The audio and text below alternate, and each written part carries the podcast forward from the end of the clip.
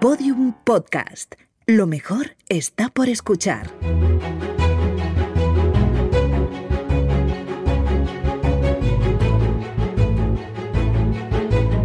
Historia de España para selectividad.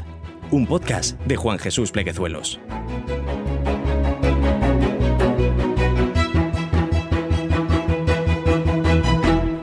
Bienvenidos, amigos y amigas, a Historia de España para Selectividad. Mi nombre es Juan Jesús Pleguezolo, soy profesor de Historia de Instituto y estoy aquí para ayudar a estudiantes de segundo de bachillerato a que saquen la mejor de las notas y también, también de paso me gustaría hacerles disfrutar de esta hermosa epopeya que es nuestra historia. Antes de empezar con el programa, recordarte que este episodio lo puedes escuchar desde la aplicación de Podium Podcast, en la que vas a tener acceso a un montón de podcasts de muchísima calidad.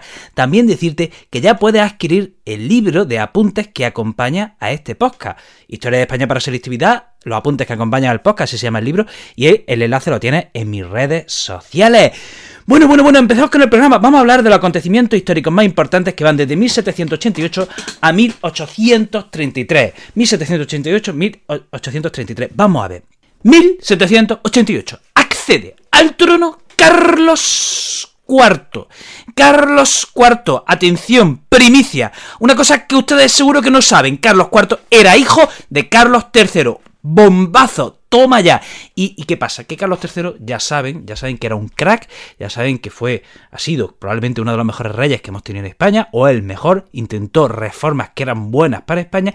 ¿Y qué pasa? Que Carlos IV no estuvo a la altura de su padre y frenó, frenó las reformas que había emprendido el padre. Hemos dicho, Carlos IV accede al trono español en 1788.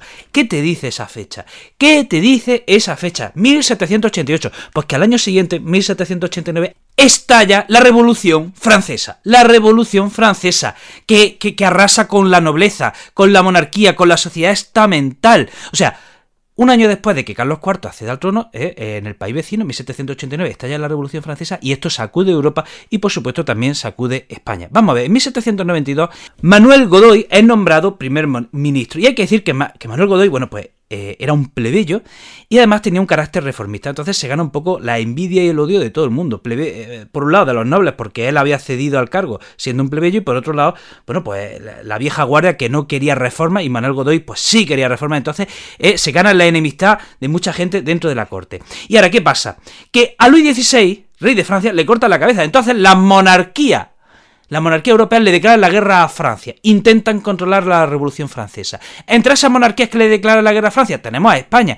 ¿Y cómo se llama la guerra? ¿Cómo se llama la guerra entre España y Francia? La guerra del, del Rosellón o también la guerra de Convención.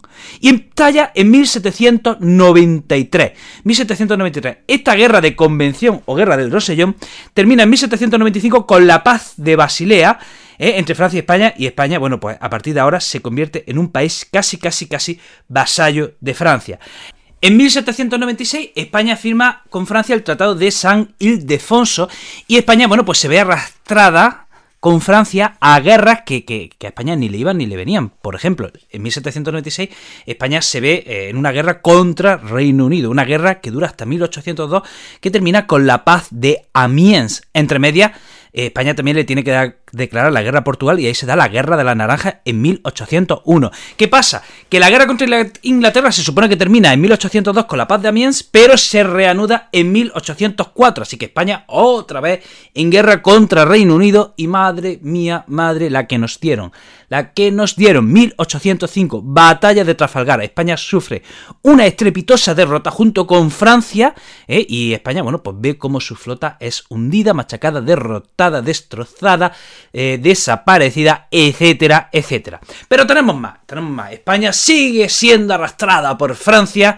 ¿eh? del cuello, está, está siendo arrastrada España, España está siendo arrastrada por el suelo de mala manera y en 1807 eh, tiene que firma con Francia el Tratado de Fontainebleau. Oh, yeah, toma ya, eh, como que bien hablo francés, ¿verdad? Y eh, en ese tratado se decía que Francia podía pasar por España para invadir eh, Portugal o parte de Portugal. Portugal se le iban a repartir entre España y Francia, entonces a través del Tratado de Fontainebleau en 1807, España permite que las tropas francesas pasen por su territorio para invadir parte de Portugal.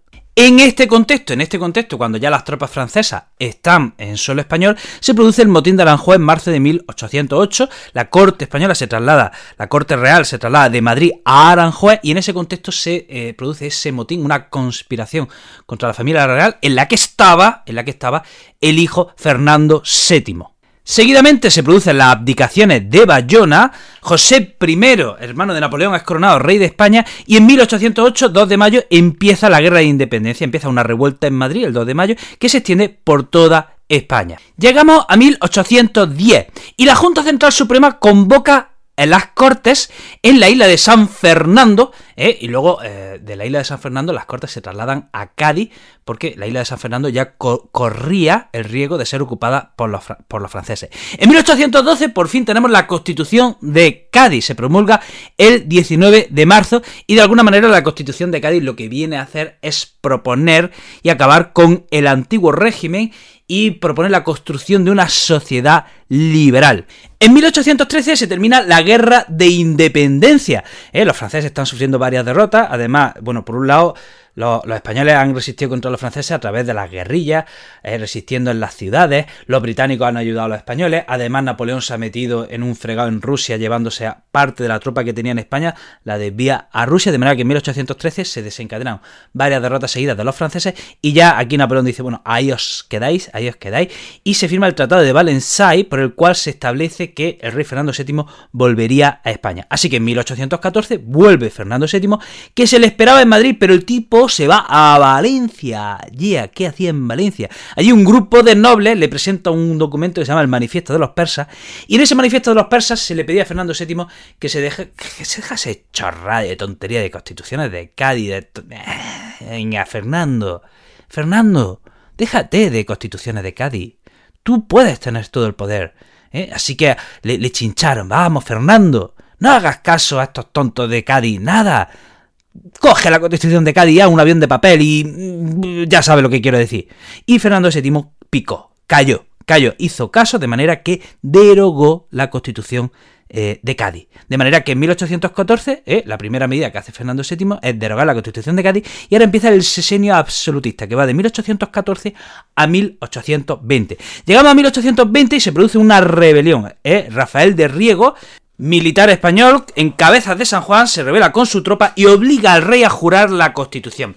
Pero, bueno, el rey Fernando VII se ve obligado y, jura la constitución, de manera que se instaura la constitución de Cádiz por fin de 1820 a 1823. Pero Fernando VII se la juega otra vez a los españoles y llama, llama a la Santa Alianza, esa coalición, esa coalición militar compuesta por monarquía europea que se había, eh, que se había compuesto para frenar revoluciones, para controlar revoluciones liberales, para que no volviese a haber una revolución francesa. Para eso se había formado la Santa Alianza y Fernando VII requiere de la ayuda de la Santa Alianza. Entonces, es entonces cuando interviene un ejército llamado los 100.000 hijos de San Luis.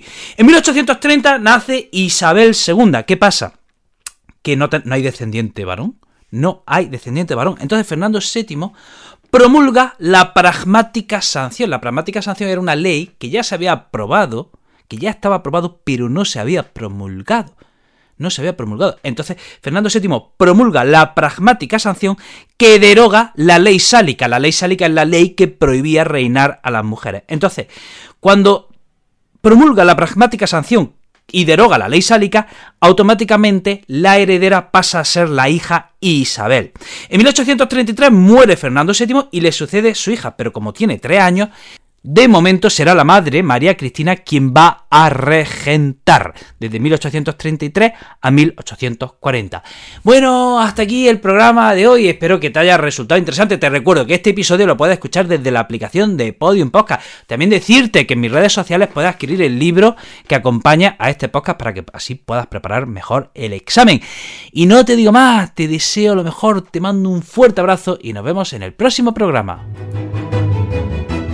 Todos los episodios y contenidos adicionales en podiumpodcast.com. También puedes escucharnos en nuestros canales de Spotify, iTunes, iBox y Google Podcast y en nuestras aplicaciones disponibles para iOS y Android.